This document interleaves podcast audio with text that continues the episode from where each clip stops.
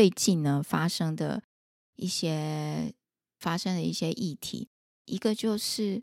我想大家最近应该就是过完年之后呢，这个缺蛋的议题好像变得很严重，然后新闻上有讲很多这个缺蛋的事情。那另外一个就是这阵子那个 ChatGPT 的新闻也几乎都是盖版各大社群媒体，还有前几天。前几周吧，就是上因为上个礼拜的新闻，就是日本的科学家把这个公老鼠的细胞开发成为卵子，然后也成功孕育出老鼠出来，然后就开始有了一些讨论，就是以后是不是有单一的性别就可以繁衍下一代这样子。那我今天想要来聊这几个议题，然后。我们也来聊一下，像这些重大的技术发明啊，像 ChatGPT，我相信它在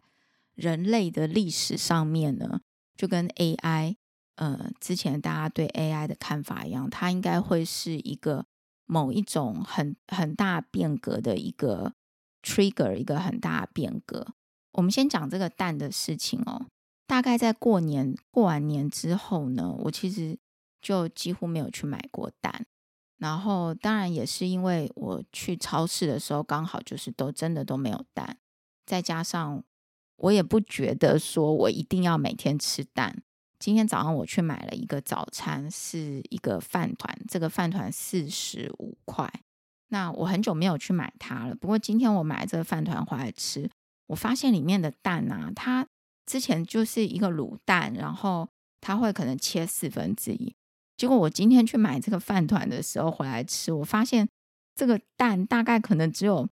八分之一还是六分之一，就是变得更小。当然，因为现在就是物价上涨嘛，所以我在想说，然后，然后另外一个就是这饭团里面包的东西好像也变得没有包什么东西。我记得之前好像包的还蛮丰富的，今天发现蛋变小了，也变得没有什么东西包在里面。当然，因为蛋不好买，然后蛋变贵了，所以大家会需要用到蛋的这些产品呢，可能相对也都会变贵嘛。如果它一直都四十五块没有涨价，那它可能就变相从里面呢看是料少一点啊，或者是蛋变小一点这样。不过我就想到说，就是我在前面三十五集，第三十五集的时候，我有分享这个鸡蛋的。一个小故事，这样子，就是我之前啊，其实我对这个鸡蛋的这个看法是，我会尽量去买那个，就是怎么讲，就是那种 free run 的鸡生的蛋，就是它是非笼饲鸡的蛋，因为我之前因为跟这个鸡，就是之前做实验的时候有遇到过在养鸡的商人，然后我有跟他聊天聊过这个。这个鸡生出鸡蛋来，然后它的这个整个过程，然后我发现说，其实如果我们要吃到，就是我们最后的消费者要买到很便宜的鸡蛋，那就是这个鸡农呢，他在这整个过程里面一定是有某一个环节，要不是他赚的特别少，然后我们才能够买到很便宜的鸡蛋，要不然就是他要去压榨那个鸡，或者是他给鸡吃比较。差的饲料，或者是让鸡过着比较不好的生活，例如说缩减鸡的生活空间，然后或者是压榨这个鸡，让这个鸡一直过度的生蛋，那要不然就是他自己要赚很少嘛，那我们最后的消费者才能够买到很便宜的鸡蛋。所以我一直在想这个流程，我觉得。如果说，呃，假设我们终端消费者都一直想要很便宜的鸡蛋，那是不是在前面的过程中一定是有人要牺牲的？现在因为整个就是通货膨胀，所以饲料，我相信我们买买个便当都金额都增加了。那鸡吃的东西，相当于鸡它的食物嘛，一定也是增加。所以如果饲料增加，鸡农当然要赚钱，但是我们又要买到一样的便宜的鸡蛋，那是不是可能就某某一些地方，不管是政府补贴也好，或是或是鸡农去压榨鸡，或是怎么样，一定在某一个环节要有人去补那一笔钱。在这种 状况之下呢，我最近就看到一些新闻，就是大家会去想说，哎，一个是解决禽流感这件事情，那当然是另外一个一件事情，就开始有人会讨论说，哎，为什么外国的鸡可以产的，它可以产出的蛋比较多？那我我不知道这个中间的细节是什么，不过我想要表达就是，在这个整个就我们我们怎么讲这个，你叫它 Prada Life Cycle 也好，如果我们把这个鸡蛋当做是最终的一个产品，这个 Prada Life Cycle 里面，如果大家都能够被公平跟适当的对待，那我们消费者当然也要付出适当的，就是等价的价钱。所以我都会尽量去买那种就是没有被笼饲的鸡，因为就是之前的经验和这个鸡农的，就是商人卖蛋的商人聊天，我发现，嗯，因为一只鸡它一天大概只能生一颗蛋，那能够生两颗蛋的鸡其实很少，那有的鸡甚至一天是生不出蛋出来的，那所以。嗯、他们为了要能够让这个去调节这个鸡的生理，然后或者是假设你要一直拼命的让它生蛋，那这个鸡可能很容易就 exhausted，它可能它就很快就因为生蛋生太多，然后就走了。那当然有可能它的生出来的蛋品质也不好，然后所以可能在运输过程就会坏掉。所以我希望这些鸡呢，就是。我听过这些故事之后，我都会尽量去买那个非笼饲鸡，然后最好是它是放养的鸡生的蛋。今天去买饭团呢，又想到这件事情，所以也想跟大家分享一下。如果你有兴趣知道这个鸡蛋的故事，可以去听第三十五集。那另外，我们来聊一下，就是 ChatGPT 跟呃。这个公老鼠的事情，我觉得这两项事情都在未来应该会是一个很大的，就是技术上的变革。然后这些这也很大的一个人类在这个科技技术上的变革，然后都会影响到我们人类未来的一些呃生活。就是它是一个 change society 的发明。这件事情呢，就让我想到说，诶，我们人类历史上面是不是也有什么样类似这样的发明？然后当下当下大家都超兴奋的，但是也要提醒，很多事情都是一体两面。像这几天开始有新闻出来说，哦，ChatGPT 出来，大家觉得超棒的，可以做很多的事情，开始有各种的应用。现在甚至开始有人开发，就是呃，base on Chat GPT 的一些 App 出来。我看好多人分享说，用 Chat GPT 可以学语言，就是各国的语言都可以在上面学。不过我自己 试用的一些，我不是试用它来学语语言呢，我是想知道说，这个东西真的有这么好用吗？因为它现在就是它这个 AI 的东西，这个工具。他其实之前读了一些文本，那目前他的这个工具里面，就是他读过的这些资料呢，只有到二零二一年九月，也就是说，二零二一年九月以后发生的事情或是什么，他可能是不知道的。所以，如果你去问他一些东西，你可以在上面尝试打一些问题。你会发现，呃，第一个，当然他也没有办法知道未来的事情，他不是算命仙，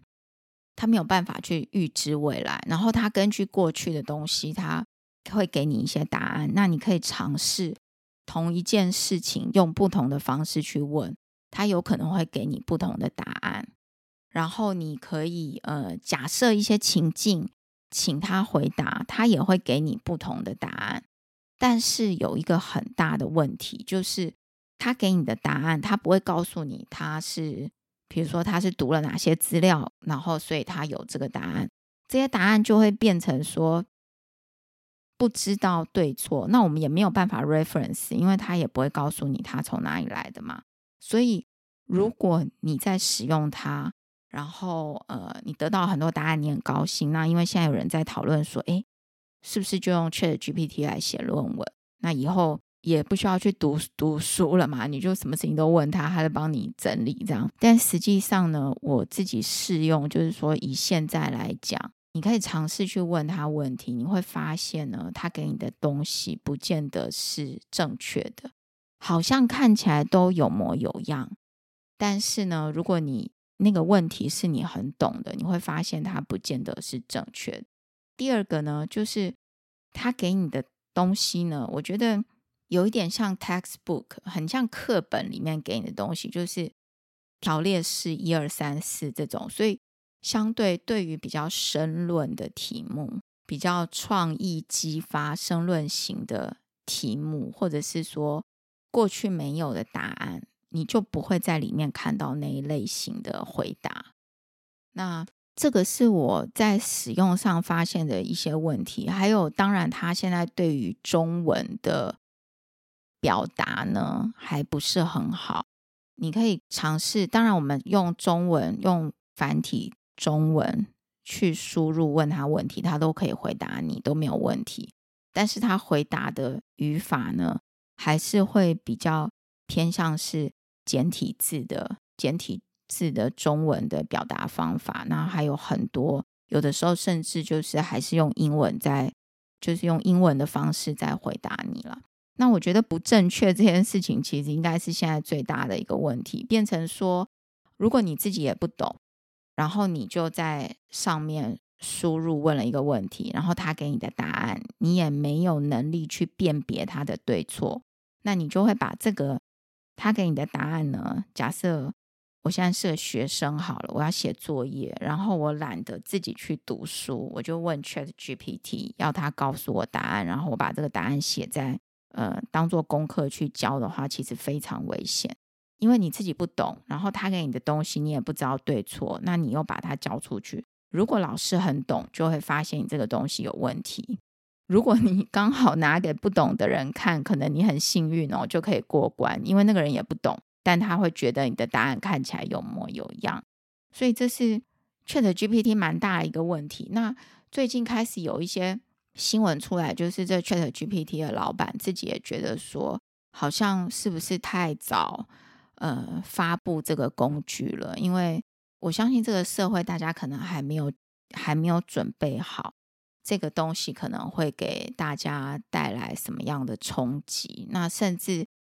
他在上面，甚至他可以捏造出一个故事，甚至写一个虚拟的剧本，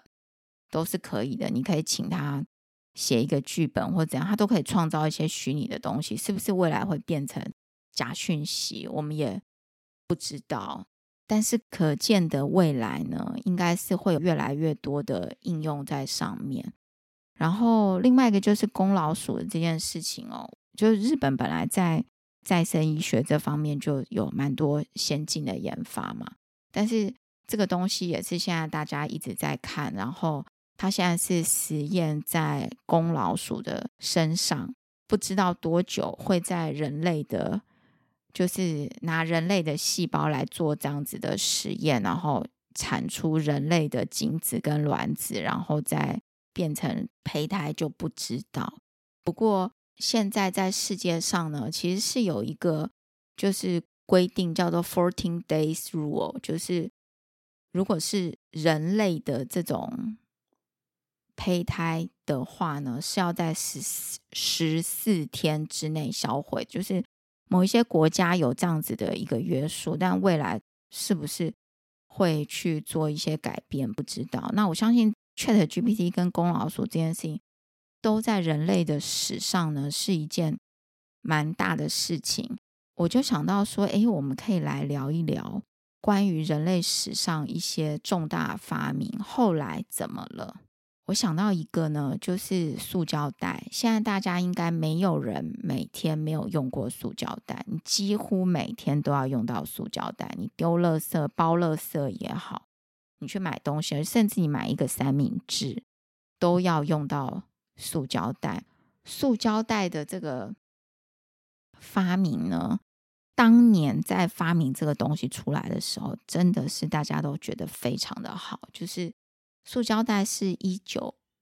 六五年左右的一个瑞典工程师发明的。那他那个时候为什么要发明塑胶袋？他那时候其实也是好意，就是他觉得用这个纸袋呢，实在是砍太多的树了。他觉得这样子未来其实不是办法。如果你的树木一直被砍，可能会过度严重。所以他就发明了世界上的第一个塑胶袋。然后塑胶袋因为它的强度也比纸袋来得好，它不容易破，然后又可以装水，所以塑胶袋的这个使用很快的就在全世界就扩散开来，然后就变成到现在大家都在使用塑胶袋。可是这几年开始就是。环保，大家开始有环保这个想法，然后也觉得会对生态造成很大的伤害，所以开始大家又觉得，哎，要少用塑胶袋嘛。就是如果你去超市买东西，就会鼓励你自己用环保的购物袋。但塑胶袋当时发明的时候，也是一个 change society 的发明。另外一个呢，我想到的就是。咖啡胶囊，大家有没有到国外去，在国外住旅馆的时候，有看到就是说咖啡机是那种胶囊式的咖啡机，就是它会提供几个像奶那叫什么奶油球那样子的东西，然后你就是放到咖啡机里面，然后它就按下去，它就帮你制作一杯咖啡出来。那咖啡。球的这个发明人呢，其实他后来这个咖啡球很快的就卖的到处都是。但是咖啡球的这个发明人，其实他后来觉得蛮后悔，就是好像他这个发明确实对于大家喝咖啡的习惯，还有甚至咖啡机的使用，甚至咖啡机的发明，都是一个变革。可是。现在这么多年下来，咖啡球就是咖啡，不是咖啡，咖啡胶囊，其实造成很大的环保的问题。那他自己也蛮后悔的。然后呢，呃，我就觉得，哎，是不是有一些发明当下我们觉得很好，就像现在的 ChatGPT，大家觉得很好，但是几十年之后，它是不是在带来的所有的东西都是？正面的还是它带来的负面的冲击，我们现在还没有想到。那我呃前几天在划手机的时候，有看到人家分享一个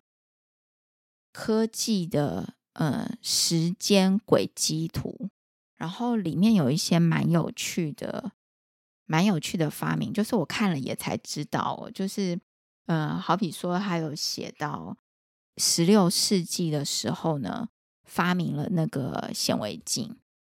显微镜现在大家都知道吧？应该，我觉得应该大部分人都有用过显微镜吧。就是你小时候在学校应该都有用过显微镜，就算你念的科系，你学的不是使用显微镜的，但是可能你多少都知道显微镜怎么用。显微镜这个东西是十六世纪左右发明的，你看它对科学带来多大的一个影响？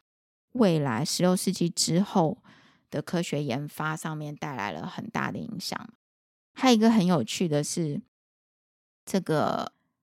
疫苗的发明，像这一次的 COVID-19 啊，疫苗的发明就很重要。然后，实际上是全世界的第一个疫苗的发明呢，是在一七九六年那个时候，因为天花而开始有了第一个疫苗的发明。但是那个时候的疫苗呢，都是属于那种减弱你的呃病毒的那种方式的疫苗。那直到这一次就是 COVID-19，我们大家都知道那个有 mRNA 的疫苗出现了嘛。其实 mRNA 的这个疫苗呢，在这一次 COVID-19 之前，其实它就已经有存在，只是。没有像因为 COVID-19 这一次的这个应用这么大的一个机会可以去应用，然后才让大家知道说哦，有这样子的一个呃发明，有这样的一个技术在哦。疫苗是一个蛮大的发明。那在医学史上还有几个很大的发明，我们可以聊一下。那我我那天之所以 想要聊这个，就是我想说，我们一直在 deliver 这个生医产业的这些技术的东西，那好像没有跟大家认真的聊过医学科技的轨迹图。那因为所有的医疗器材跟这个药的发明，其实都是跟医学的技术是息息相关的。如果没有这些医学技术，也不会需要有任何的医疗器材，或者是说这些药的发明。所以我今天想到说，哎，来聊一下这个东西。好，我们刚刚讲到就是呃疫苗嘛，接下来一个就是大概也蛮重要的，就是麻醉这件事情。麻醉这件事情呢，大概是在一八四六年。我想，我人生大概了解麻醉这件事情，大概是以前上那个生物课，是不是有给那个青蛙用那个乙醚去麻醉青蛙嘛？实际上，世界上的第一个麻醉呢，是一八四六年的时候，那个时候也是用乙醚。在这个之前没有麻醉的时候，其实很可怕，大家都不敢去动手术，因为你动手术，你没有麻醉，你可能痛到就昏倒了。就是你没有因为这个病死掉，你可能因为痛死先昏倒就走了。所以在那之前，其实要去动手术啊，干嘛就没有麻药，其实是非常恐怖的。那虽然历史上面说西元前四千年其实就有过类似的技术，不过。一直到一八四六年才开始，就是比较正式有麻醉这件事情，然后有乙醚，然后也有 chloroform。chloroform 我不知道它中文叫什么，就是我记得在实验室哦，如果你在给小动物做一些麻醉的时候，也会有用到 chloroform 的样子。我现在有一点忘记了，但我今天读到这一个字的时候，我想到，哎。好像之前我们做一些 in vivo 的这个实验的时候，比如说 imaging 的实验，你必须把实验鼠先让它昏迷，然后你才能够去对它做一些实验的时候，好像有用到这个东西。这个大概是一八四六年，你看大概一百多年前的事情。另外一个蛮大的发明就是。这个病原的理论，我也是今天看到这个，看了这个轨迹图，然后又上网找了一些资料之后，才知道哇，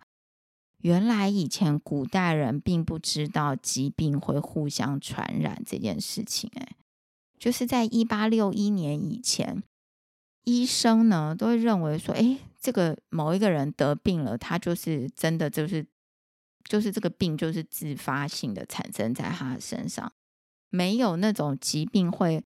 病原会传染的概念。直到一八六一年的时候，有人做了一个实验，发现说，哎，原来病原会传染到他的就是寄生的这个宿主身上，才开始有了这个观念，会传染的观念。接下来呢，一个蛮重要的发明。就是医学影像，就是 medical imaging。这个我相信很多人应该有学过，就是 X-ray，就伦琴的 X-ray 这个发明哦。一八九五年以前没有 X-ray 的时候，看不到，就是我们看不到生物体里面的东西嘛。然后开始用 X-ray 应用在医学影像上面。后来，在一九五五年的时候，开始有把超音波，就是 ultrasound。一九五五五六年的时候，把超音波应用在医学上面。但其实，在更早之前就已经有超音波了。然后，现在大家比较知道的 CT，就是 computed tomography，断层这个电脑断层扫描，它其实也是 X-ray，但是它的这个呃电脑断层去。去 reconstruct image 这些东西是在一九六七到一九七二年的那个时候才开始有这个东西，所以我们如果只是 X-ray，你看到就是平面的这个 X 光的影像，那开始有了 CT 之后，我们把平面的 X-ray 去 reconstruct，可以变成组成三 D 的模型等等的。然后有 MRI 呢，是在一九七三到一九七七年那个时候才开始有 MRI，所以现在大家这个 X-ray 啦。超音波或者是 CT，甚至 MRI，在医院里面都已经是蛮多人知道，而且也蛮普遍的东西。这也是一个蛮重要的发明，因为后来就开始有很多各式各样的医学影像的应用嘛，然后开始有一些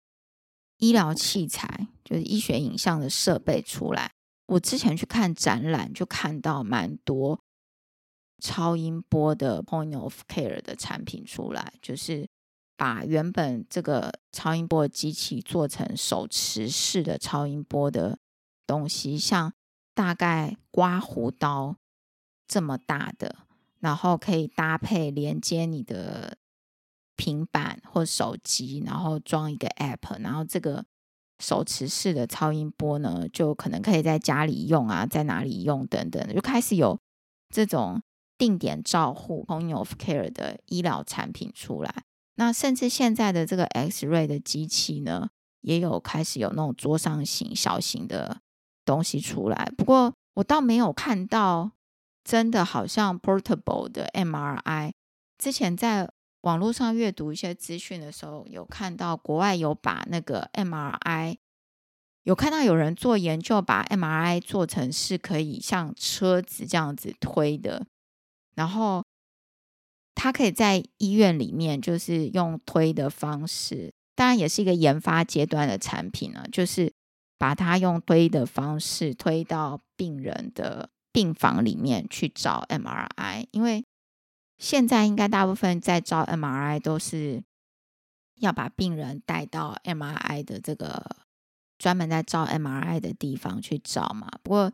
这几年以来，我看到有。这样子的发明，就是已经有那种可以行动式的 MRI，然后做的很小，可以去推到病床旁边。那当然也因为有 MRI 的技术，就有各种线圈的发明。就是 MRI 它需要有一些线圈嘛，就是根据你不同身体的部位，需要开发一些东西。然后现在把它小型化之后，又会开发新的设备出来。那 CT 更是。更是在这几年，就是有非常多的应用。原本是我们这边讲的是用在一些医学上面嘛，那因为 CT 它需要 reconstruct 的这个影像，所以在电脑的软体跟硬体上面都有，因为这项技术呢，开始有不同的产品出来，甚至现在 CT 也应用在工业上面，就是在 metrology 的领域里面也用很多的。CT，然后工业的检测上面也用到蛮多 CT 的东西，不管是去做产出一些 quantitative 的 data，或者是去检测说你的产品啊等等，都蛮多使用的。甚至因为它的优点就是它可以有 3D 的影像嘛，所以在一些重建上面，就是说比如说骨头的重建啊等等的牙齿啊都有。蛮多的应用出来。好，这个是医学影像。我在一八九五年的时候，然后从一八九五年的 X-ray 到现到一九七几年的时候开始有 MRI，然后一直到现在。另外一个呢，蛮重要发明就是抗生素。抗生素是一九二八年左右，全世界第一个抗生素就是盘尼西林，可能蛮多人都知道的。但是在那个时候刚发明出来的时候，其实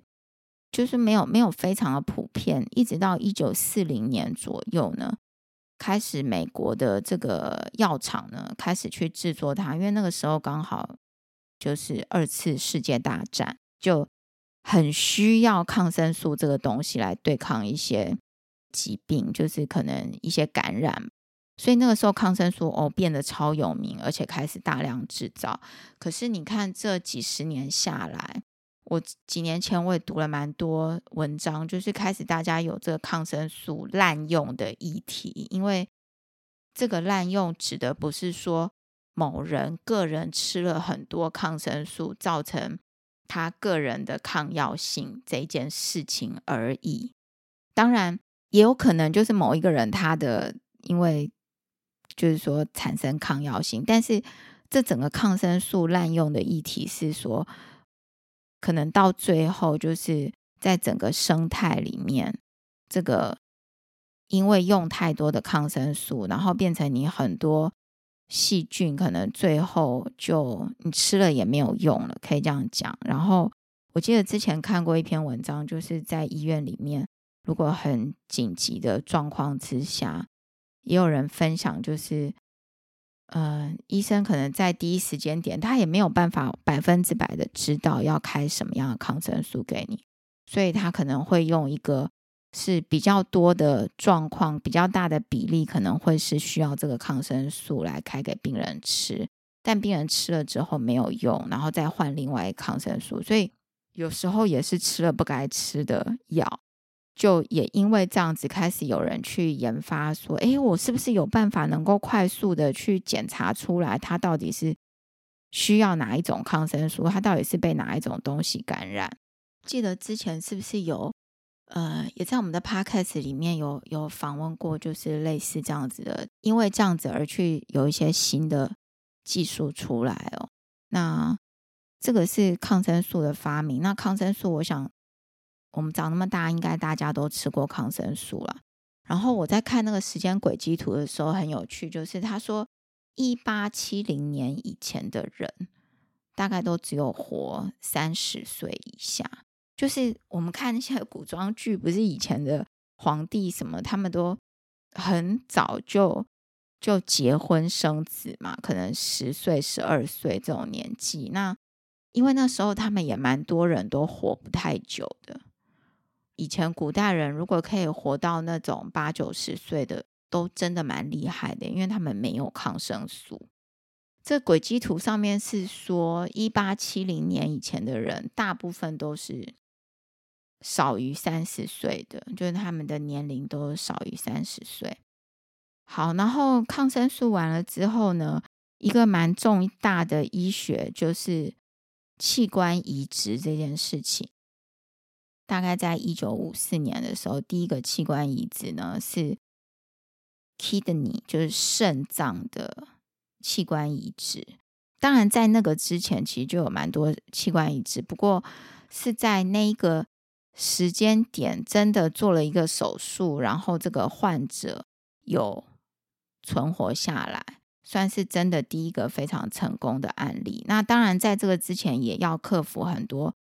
医学上的技术，例如说你要移植肾，你也要在其他的技术，像是血管的，要怎么样去缝合这个血管啦，然后还有怎么样解决。免疫系统反应的问题，就是其他的技术也要能够搭配。然后，一九五四年的时候，第一个肾脏移植成功。后来，在一九六三年的时候呢，有这个肺脏的移植成功。然后，接下来有胰脏，然后有肝、心脏。后来，一九九八年的时候，有人就开始有有医生就移植手。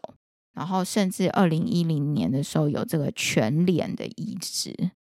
哎，这个真的也是一个很不可思议的技术。因为器官的移植呢，我记得前阵子有一个新闻，就是有把那个猪的器官移植到人的身上嘛，然后那个人他也的确活了下来嘛，但是后来新闻有出来，他还是走了。其实这。流程有蛮多，但有一些医学伦理上的争议，但是有一些技术上的争议。器官移植这件事情，我看了一些研究，就是有一批人是在做这个，怎么样希望可以把动物的器官移植到人的身上。那有一批人呢，是现在不是有那个去器官捐赠吗？我之前在。国外的时候有跟一个医生，就是他也是学校的教授，有聊过这个问题。就是他是一个心脏外科的医生，然后他一直都认为说，其实很多心脏的捐赠，他们拿到手里面之后，其实都不能用，因为这个心脏在运输的过程，可能就变成不能用了。因为某种原因就不能用，那当然也有可能捐赠者他本来的心脏就有问题，所以他就一直想要开发。我我记得那时候我去找他，他还真的，他是一个心脏科医生哦，可是他就自己去研究那些电子的东西，然后自己写一些程式，就是他想要研发一台机器，可以把这个心脏从捐赠者的身体里面拿出来之后呢，先放到这台机器里面。其实也有有一点像叶克膜，就是。体外的一个循环机，但是它针对他想要去做的这个器官放进去之后呢，等于说给这个心脏一些营养，然后让它在里面就是比如说 run 个 run 个一两个星期，然后把这个心脏的问题都去修复了，再给他做一些 evaluation，然后确认这个心脏可以用，再把它移植到病人的身上。他觉得这个流程呢，可以。减少捐赠心脏或捐赠器官的浪费，就是有一批人在做这种事嘛。那有一批人是想要把动物的器官移植到人的身上。那像这个医生，他是想要开发这种机器。那也有就是现在有人在用什么 3D 列印的方式啦，或在实验室里面想要就是能够用干细胞还是怎么样再生医学的方式，就是长一颗心脏出来。然后再做移植，就是科学家有各种不同的角度，然后用自己的方法想要去制造出器官出来，然后可以做器官移植。所以器官移植的技术，其实在医学史上面呢，因为这个议题，因为这个技术，其实有蛮多其他周边的东西，不管是机器或者是其他生物技术呢，都绕着这个议题在在跑。那我记得我那时候跟那个这个外科医生聊天，后来他的确有开发这种机器出来。那他还跟我讲说，他还要跟其他实验室的，他还想要做一个类似概念的东西，但是是肺脏的，就是说肺脏移植的时候，也可以把这个拿下来的肺先在这个机器里面 run 一 run，run 一 run，确认这个肺可以用之后，再移植到。受赠者的身上，就是可以减少这个器官的浪费。接下来就是这个叫做什么抗病毒的药物的开发，大概在一九六零年代的时候开始有抗病毒的药物。其实抗病毒的药物也不容易，就是因为抗病毒的药物它就是很像被这个 protein，就是它跟这个基因比较相关的东西，然后就是。大家觉得说，哎，它被这个蛋白包覆，所以你要能够把这个病毒给解决掉，然后呢，又不伤害这个其这些这些细胞的话，其实也不是一件容易的事情。后来就开始有人就是想说，哎，怎么样去 simulate 就是免疫反应嘛，然后来做这个抗病毒的药物。在一九七零年的时候，开始有干细胞治疗出来。那这个干细胞治疗出来，就是大家发现，在脐带血里面的干细胞，然后开始有医学上有一些，例如说用干细胞去治疗白血病，然后或其他的血液疾病等等哦。这个干细胞的东西，应该也因为这个技术，应该有一些器材或是其他的。药出来哦，好，我们讲到一九七零年，一九七零年的时候呢，呃，哦，我在看这个轨迹图的时候，我看到一个蛮蛮特别，就是 DNA 这个东西，我们小时候就学过 DNA，对不对？学生物的时候，DNA、RNA 这种东西，诶，DNA、RNA 这种东西其实也不是太久以前才有的，也太久以前出来的，它是在。一九五零到一九七五年，可能一九五零到一九六零年之间，就是发现的东西耶。我之前不知道这件事情，我以为 DNA 这种事情也蛮多人知道，所以他其实是在那个时候有就是发现 DNA 哦，大概一九五零到一九七五，我估计我我觉得可能差不多一九六零年左右。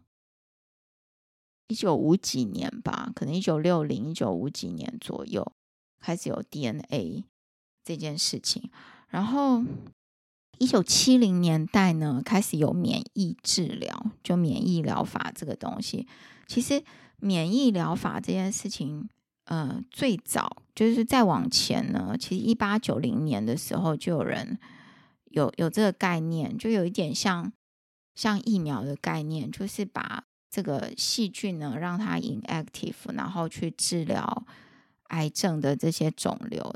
一九九一年的时候，开始有癌症的疫苗，所谓的癌症疫苗。我之前也看过一些癌症疫苗方面的研究，就是好像以色列吧，呃，他们也在研究这种癌症疫苗，那希望用免疫的方式呢，去治疗这个肿瘤。一九九一年的时候开始有癌症疫苗，但是二零一零年的时候才得到美国 FDA 的 approve。那大概在过去十年呢，我们都可以听到蛮多有这个免疫疗法来治疗癌症的这个方法，就比较比较开始大家知道有这种方法。然后呃，二十一世纪只有一个重大的发明就是 AI，就是。人工智慧嘛，那这几年我们就会看到人工智慧用在医疗上面，就真的越来越多，像医学影像、医学数据，然后 AIoT 的产品，就是本来我们知道 IoT 就 Internet of Things，那现在变成 AIoT，就把 AI 加到 IoT 的产品上面。也越来越多，然后现在也越来越多的产品，医疗器材呢，是把原本的可能已经有的东西，然后让它上网，或者是让它最小化，变成设计成携带式，然后再加上 AI，然后就可以变成所谓的 Point of Care 的产品。现在蛮多是这个。方式在设计产品，然后另外一个就是 CRISPR，就是基因编辑的这个技术。那这个技术我们在前面也有一集在讲专利的时候有提到 CRISPR 的这个技术，也是近几年基因编辑的技术出来。好，我相信刚刚上面讲的这几个，如果大家仔细去回想哦，确实，呃，人类因为有了这些技术之后有。蛮多的药或者是医疗器材，或者在 life science 上面相关的产品呢，因为这些技术而出来。我其实今天这样就仔细看这个时间轨迹图啊，发现真的，假设没有这些技术的话，我们真的也不用聊说要去开发什么什么药，开发什么医疗器材，因为你这些基本的技术都没有，你的需求就不会存在。那这一集呢？哇，现在大概讲了快五十分钟了。好，我我也在尝试怎么样突破自己，能够自言自语五十分钟，然后呢又能够言之有物。如果讲的不好的地方，要请大家包涵。然后我们今年的 Podcast 呢，今年这样做到现在已经快要一百集，已经直逼一百集了。再几集就一百集了。那我也在想说，一百集呢可以。来聊些什么？做一个特别的撩拨吗？还是怎么样？如果大家有什么想法，想想在呃有有什么想法，觉得我们一百集可以做些什么不一样的东西呢？也欢迎给我留言，那我再跟我们 Podcast 的其他几位聊聊看，我们在一百集可以做些什么。那如果你对今天的内容有任何的问题，呃，欢迎留言给我，我会在我们的资讯栏把今天讲的这些事情呢，还有包括我刚刚看到那个，就是分享的那个时间的轨迹图的来源，都分享在资讯栏。那这些重大发明都是就是医学史上面可以找得到的。如果你有想到什么我刚才没有讲到的，也欢迎留言告诉我。之后呢，我会再呃邀请，管是生医。达人或者是这个产业界的人呢，来大家来聊一聊。今天谢谢谢谢大家收听。